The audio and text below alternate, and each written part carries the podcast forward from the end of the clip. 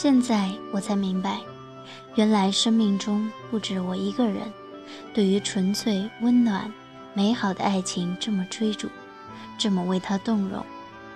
在这纷乱复杂的世界里，能有一份我不喜欢这世界，我只喜欢你的简单情深，是多么多么的珍贵。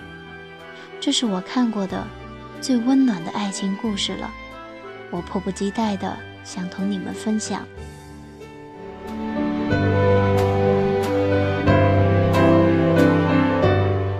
我不喜欢这世界，我只喜欢你。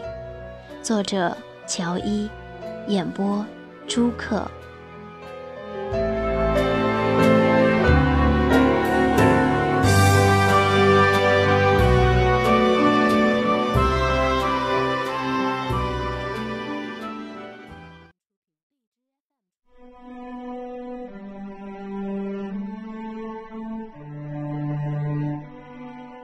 小时候有个记者来家里采访，好像是因为观潮得了个什么奖。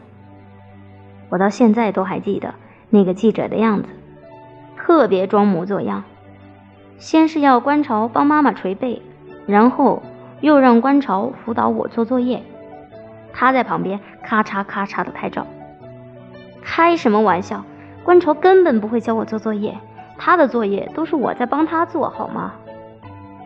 后来记者说要拍观潮的奖状，可能在他的心里，三好学生家里的墙都是用奖状糊的，可我们家真没有。观潮的奖状奖杯拿回来都随手扔。那天最精彩的环节是快要结束的时候，记者问：“能给大家分享一下你的学习经验吗？”观潮想了半天，说没有。那你为什么每次都名列前茅？他老人家脱口而出：“因为别人都太笨了呗。”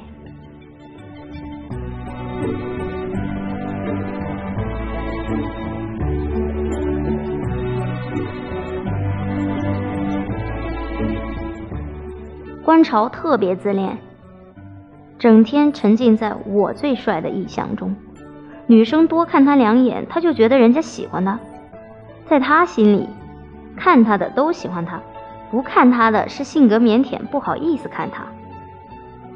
他打小就是个御姐控，以前暗恋我们家一个远房表姐。表姐是个美貌的不良少女，高中没读完就退学了。在同龄的女生都还灰头土脸读书的时候，她已经学会了化妆泡吧。观潮被她迷得七荤八素。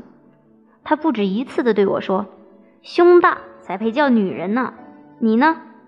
他嫌弃的上下扫我一眼，顶多只能算是个雌性。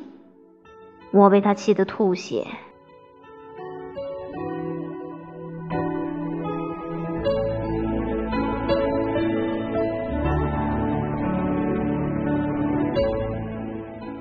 F 君很少用微信。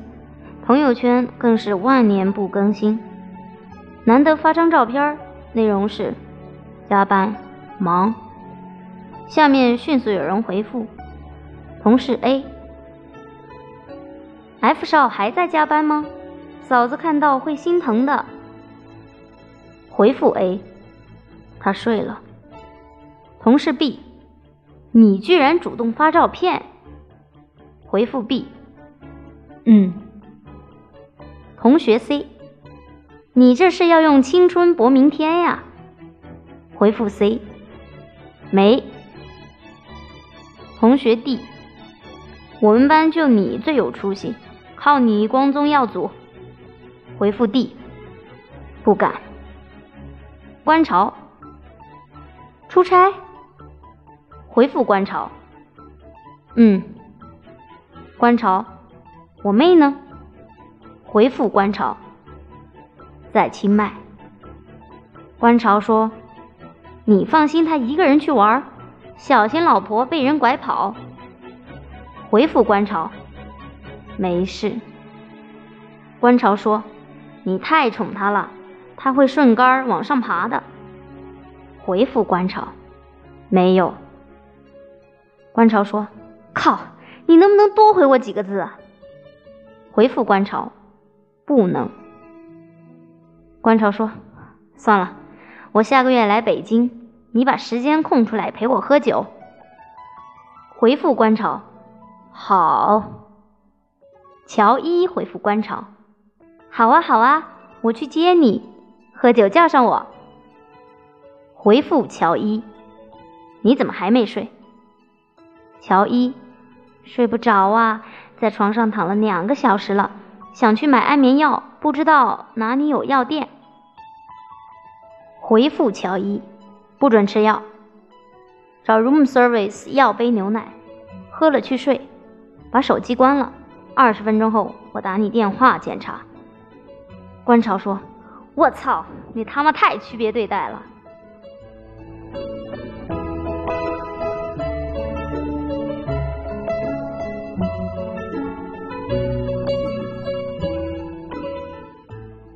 我跟观潮说：“我觉得 F 变了。”怎么了？小时候他对我可好了。帮我抄作业，给我带蛋糕。我上课睡觉，他帮我打掩护。谁要敢欺负我，他第一个站出来。可现在呢，他整天变着法儿的欺负我、调戏我，用智商碾压我。我没他聪明，吵不过他，也没他挣得多。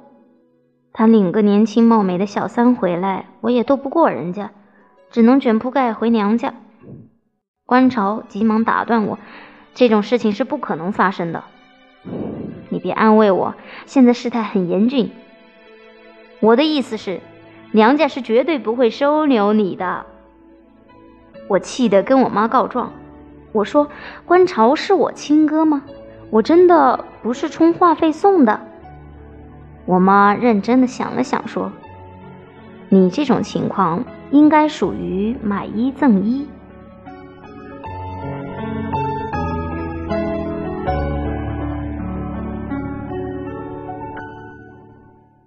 我跟 F 君闹别扭，具体为了什么我忘了。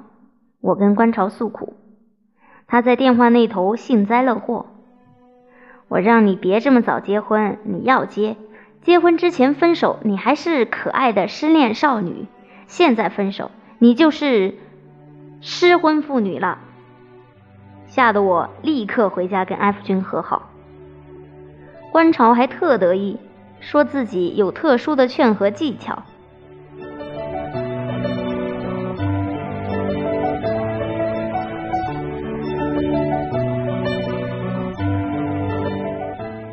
我们读小学时很风靡小浣熊里的水浒英雄卡，一九九零年代的人应该都记得，几乎每个人都在搜集。那时我和观潮都没有多少零花钱，但是观潮记性特别好，过目不忘那种。他看了一遍《水浒传》，第二天就到学校跟人讲故事，讲一个故事换一张卡片，就这样。居然集齐了一百零八张。后来，我偶然从床底翻出这套卡片，打电话给观潮。观潮啧啧感慨：“这都是他的童年啊，童年。”观潮说：“你知道那时候我为什么这么做吗？难道不是因为你想显摆自己惊人的记忆力？不是的。”你记不记得那时候你喜欢林冲，班上只有陈佳佳有，连让他给你看一眼他都不给，叫你自己去买。我挺生气的，但是又没有钱，只能这么做。我大为感动，当即答应帮他买心仪已久的机械键盘。晚上我眼泪汪汪的跟 F 说这事儿，说着说着，突然一拍大腿，靠，被骗了。F 抬头问：“怎么了？”我咬牙切齿。我才想起来，陈佳佳二年级就转走了，《水浒英雄卡》是四年级才流行的。